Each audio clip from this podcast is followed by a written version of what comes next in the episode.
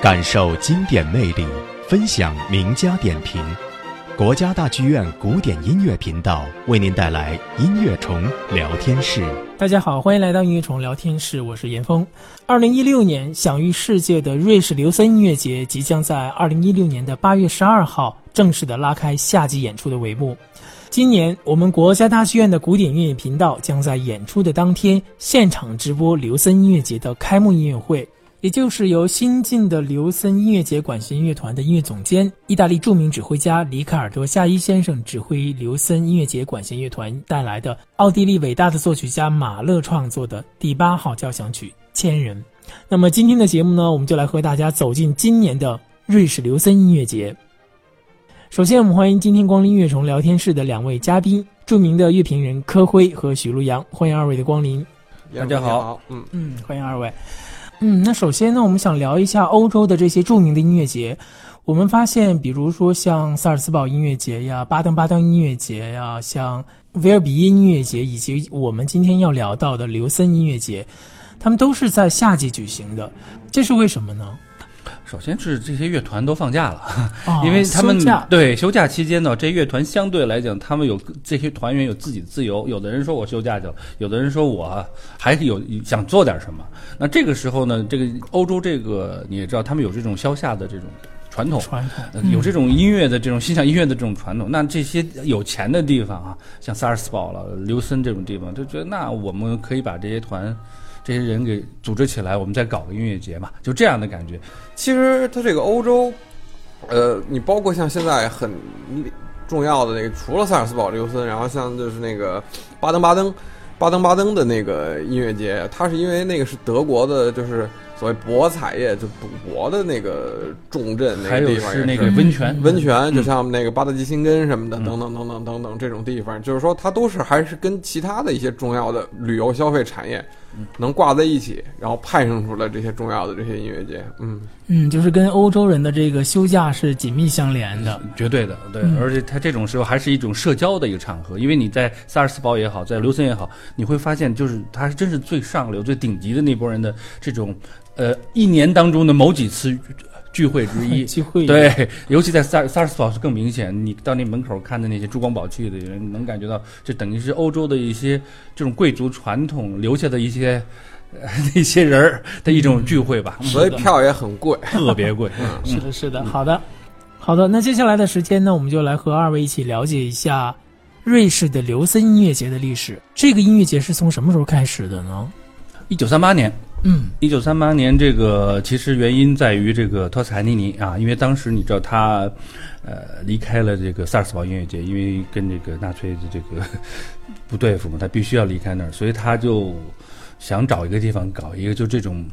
呃，类似好的音乐节，就纯净一点的音乐节，所以他就来到了刘森这个地方。一九三八年就在这个瓦格纳的这个故居的门口，故居，嗯，然后呃。找了一批，这其中当中包括一些流流亡的音乐家，很多这都是从那个德国流流亡的音乐家，包括一些很多犹太人，再加上以瑞士罗曼德乐团为主的这么一个乐团演奏的第一场音乐会，所以从那个时间开始，就等于是打开了这个刘森音乐节的一个序幕。嗯，是的。嗯，那我们现在熟悉的刘森音乐节的管弦乐团，它的这些演奏家是怎样构成的呢？呃，其实它每年的构成都不太一样。呃，你看，我说当时的这个托斯卡尼尼开始的时候，他是这个以这个瑞士罗曼德这个这个著名的一个乐团为班底，然后把这些流亡的这些各种音乐家，什么包括什么布什四重奏组啦，包括一些各种各样的这种犹太人的音乐家组，全部放在一起，变成了一个临时性的乐团演出。但这个性质就一直保持下来了。就是一直就是等于是你找一个乐团，然后为为主，然后其他的人往里就往里就凑这样的。像后来在这个二战之后，像福特温格勒那几年的话，他也是以当地的一些乐团为主，然后请其他的乐团，比如说像柏林爱乐的那个维也纳爱乐，还等等这些乐团的，还包括还是什么罗曼德乐团的这些人凑临时凑在一起，包括一些演奏家，他是一直是这种性质。阿波多就更明显了，他是以自己的这个马勒史的乐团。为班底，然后请这些各种的这种像维也纳乐队退休的首席啊，呃，伯利爱乐的一些退休的一些老的乐手啊，欧洲这些著名乐团最顶级的、最顶级的。对，呃，老许是不是也差的？他现在他现在因为跟原来不一样了，就是说，刘森总的来说，他是一个就是展现指挥，就是魅力和就是影响力的这么一个舞台。就托斯卡尼尼、福特文格勒到阿巴多等等等等，卡莱昂那个时候他的主要的重心当时是在萨尔斯堡，所以没有体现的那么明显。所以就是说，刘森节日乐团它的这个构成跟指挥家的关系是巨大的。那现在的班底其实是马勒室内乐团，就是阿巴多这个打造的这个马勒室内乐团，然后再加上一些其他的欧洲。还有他后来的那个莫扎特，莫扎特，对对对，呃，这个莫扎特管弦乐团等等，等于都是阿巴多的这个系列的这个嫡系的一个部队。嗯，那一会儿我们说到现在 又换了，对，就会又谈一点现在的新的一些变化，对吧？就是因为新的指挥。夏一对吧？所以还是跟指挥关系很大。对，嗯，好的。我们聊了一会儿之后呢，先来欣赏一下已故的指挥大师阿帕多先生在二零零三年指挥刘森音乐节管弦乐团演奏的德彪西的交响音画《大海》的片段。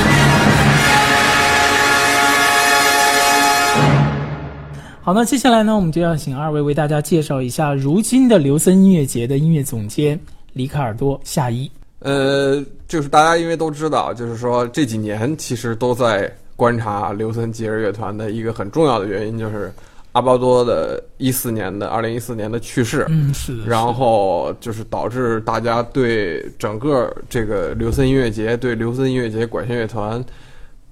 这十几年来的这种新。重新塑造的这种刘森音乐节的文化，这种音乐的这种新的时代的这种精神，有一个重新的一个重估，一个重新的一个审视。那那这个很大程度上讲，就是因为指挥家的这种更迭。那现在雷卡尔多夏伊，这个他嗯离开了，就是他之间这个执掌也有十多年的这个莱比锡 Grand House 管弦乐团哈，还有这个，但是他现在在米兰斯卡拉，他为了能够很好的做这个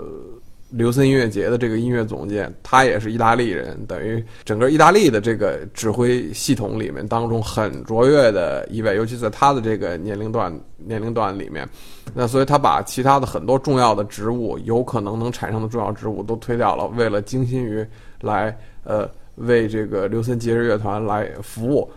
至于你说夏一本人呢，我觉得。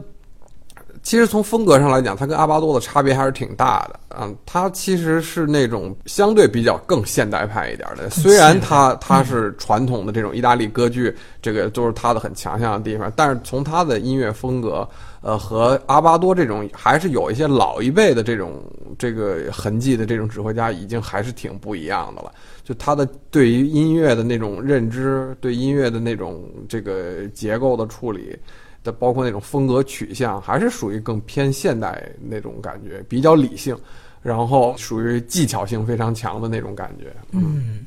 老师，呃，因为这个，呃，阿波多这个后最后几年我都是有在留森去看，而且后来这个包括他去世之后整个转变的过程的话，我也有看到很多的变化。其实最开始的时候，当这个阿巴多去世之后的话，乐团的反响是特别大，因为乐团他们是觉得。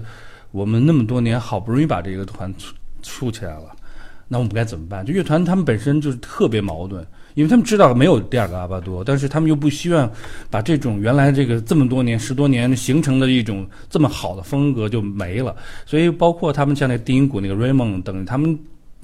这些演奏家跟我讲的意思就是，他们最希望先保持这个乐团的稳定。所以在一四年的时候，我们知道是。尼尔森斯和海丁克等于是代替了一下，但是我们知道这种代替必须是不能一直代替，一定要换一个新的。但那个时候他们在考虑这个新的这个总监的时候，其实考虑了好几个人选。就当时我因为正好也在刘森的时候，他们在聊的时候，他们第一个提到的其实是西蒙拉特。因为拉特也是一八年就要退，所以他们本身来讲的话，想让西蒙拉特接这个。但是西蒙拉特那时候正好刚刚接了这个伦敦，伦敦，还有又接了这个这个刘森的里头叫做就那个 academy，就是乐学院的那个学院乐团。所以这样一来的话，就人就觉得很矛盾了。所以这个事情他们就给放过来了。但是最后的，我觉得他这个选择也是对的啊，就是从各种方面来讲，他就选到夏伊了。因为夏伊从资历也好，夏伊现在他空闲的时间会相对多。多一点，对，因为乐团他会想找那种，就是你全心全意，你至少能干的，至少在夏季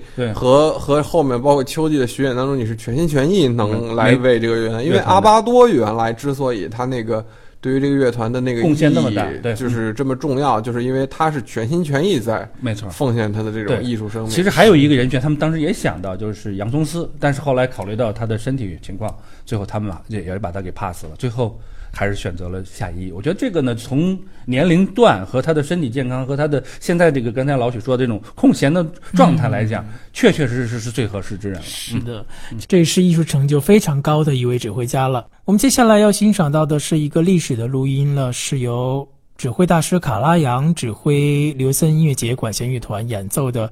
来自莫扎特的第二十一号钢琴协奏曲。钢琴演奏呢，也是历史上一位非常伟大的钢琴家。里帕蒂。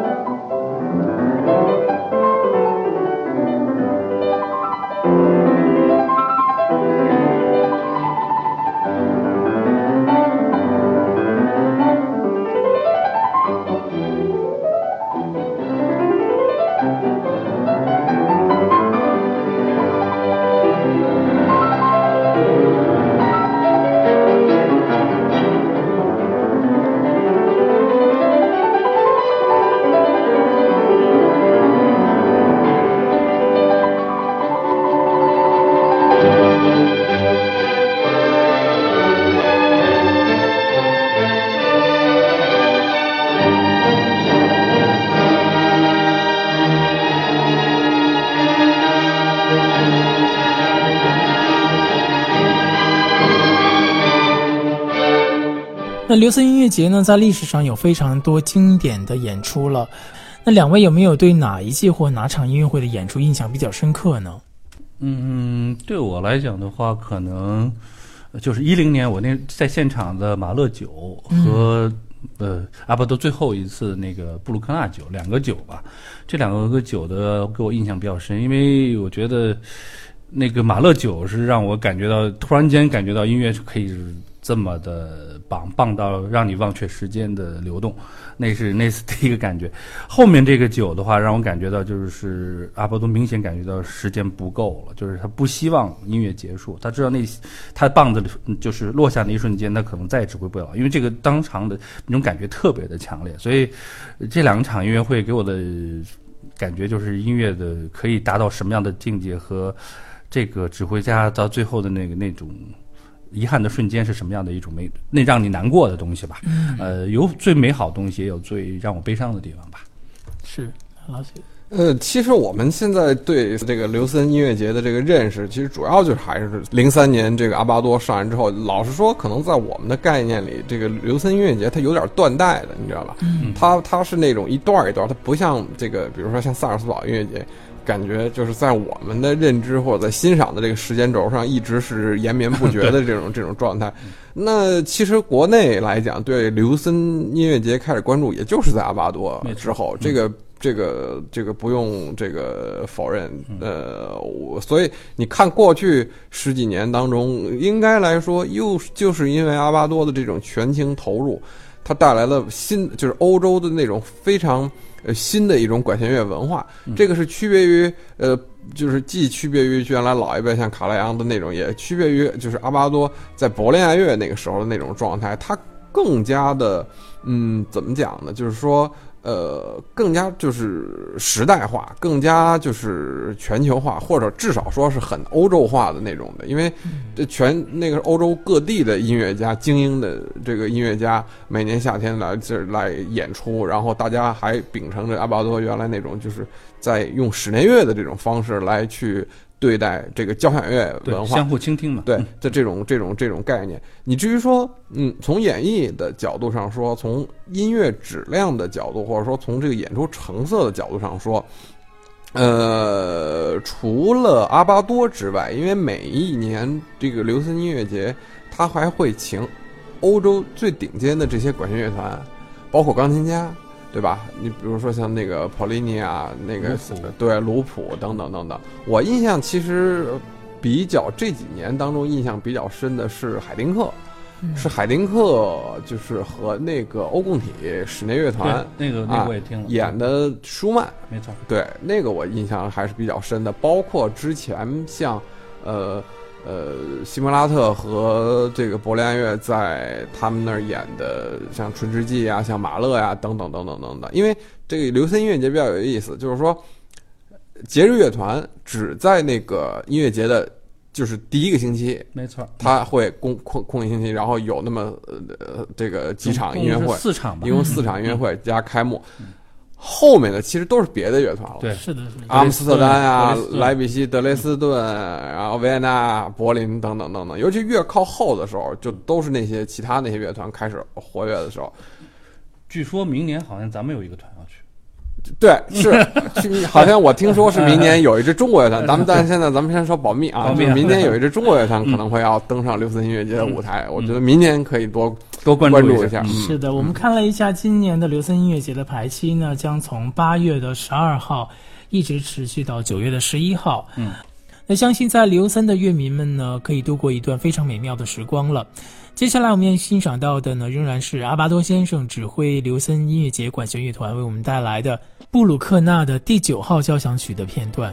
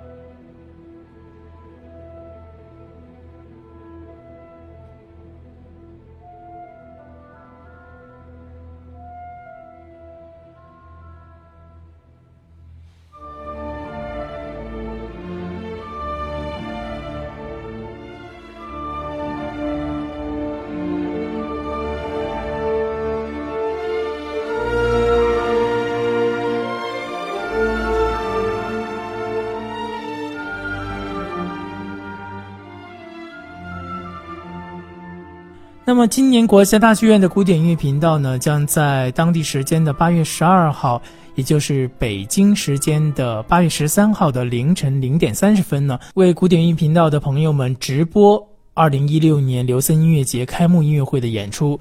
那也就是由指挥大师里卡尔多·夏伊先生指挥刘森音乐节管弦乐团为我们带来的马勒的第八号交响曲《千人》。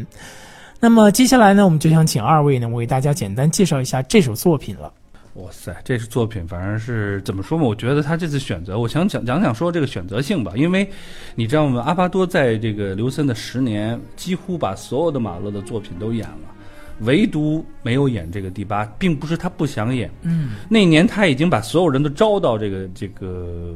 刘森了，但是他改节目了啊，那他挥了两下之后，他说他没兴趣了。他觉得他失去了演奏这个作品的动力，所以就改了一堆节目，包括变成莫扎特安魂曲，啊，包括埃格蒙特的这个音乐，然后包括让那个哈丁指挥了若干首这个舒曼的舒伯特的弥撒，这些为什么？就是为为了分散这些团，因为这团都来了，因为你想弄个千人交响曲，那真的是。大队人马来，各种合唱团全到了。瑞典广播合唱团，那个巴伐利亚广播合唱团都是最顶级的合唱团。但你然来了之后，你当然演东西啊，所以就改成了一些奇奇古怪的一些作品。那这也算是整个阿巴多在整个流行音乐节，所有乐迷觉得是一种遗憾，就没有演听到这个地方。所以他们选择第八开始，我估计也是这个意思，就是让让这个。完成完成一种遗愿式的这种性质，对，而且这个作品呢又有非常宏大的这种效果，可以展示这个乐队的各种能力、合唱团的能力，呃，也是一种新的开场吧。我觉得他是以这个目的为更更多吧一点吧。老许可以多说说这个作品了。夏一的马勒第八，其实作为他自己的一个代表性的一个作品来说，其实比阿巴多更重要。就是说啊，因为阿巴多。就是，即便是在马勒里面，他代表性的作品，就是因为也太多了。阿巴多其实是比较能显露出来，他对马勒第八交响曲其实兴趣一般。对，兴趣一般。但是夏一对马勒第八交响曲，还是历史上讲，包括看他采访等等，还是有比较浓厚的兴趣的，情有独钟。对，还是比较，包括他录的那张马勒第八交响曲的唱片也是。质量挺高的，然后，所以我觉得呢，很大程度上讲，因为你已经改朝换代了嘛，对吧？已经改朝换代了，我觉得就是现任的这种选择，我觉得可能还是就是对于他自己的品味或者他自己的趣味，我觉得还是很重要的。不过，我觉得啊，今年呢还下定论还早早，因为今年他这个刘森的这两套音乐会啊，其实他还是分享。另外一套是海丁克，还是海丁克在指一场，等于下一就是指一个马勒第八。对，嗯。至于他未来的这种艺术品味，他的这种选曲的这种套路啊、思维啊，我觉得后面还得慢慢看。明后年还得慢慢看。嗯，是的，是的。但是我觉得大体上应该还是是以浪漫主义晚期这些，就是马勒啊、布鲁克纳呀，包括可能啊，夏伊会更稍微更多的二十世纪一点的作品。包括甚至，在在在刘森从来没有没有演过的那个，就是刘森爵士团从来没有，比如肖斯塔科维奇，对，因为夏伊很还是挺喜欢肖斯塔科维奇的，等等等等等等这些，嗯嗯，好的。那么提到国家大剧院与刘森音乐节的渊源呢，我们可以追溯到二零零九年。当时呢，时任刘森音乐节管弦乐团的音乐总监、指挥大师阿巴多先生呢，把当年的刘森音乐节呢带到了中国，带到了北京，带到了国家大剧院。那在时隔七年之后呢，虽然大师已经离我们而去了，而中国的乐迷和国家大剧院的观众朋友们对大师的思念之情呢，将不会磨灭。今年就让我们通过古典音乐频道的直播，与著名的刘森音乐节再续情缘。那么在节目的最后呢，我们一起来欣赏的是阿巴多先生在二零零三年指挥流行音乐节管弦乐团带来的马勒的第二号交响曲的片段。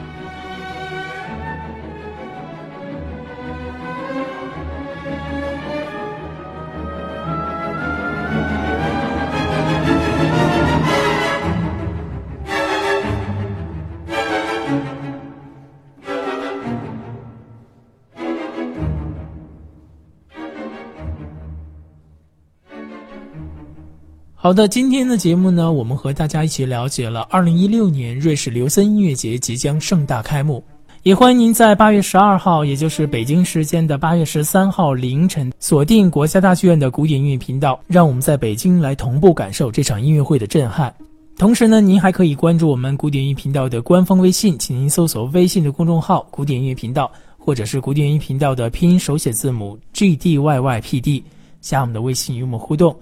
好，那今天的节目呢，到这里告一段落了。感谢您的收听，也感谢两位精彩的讲解，谢谢。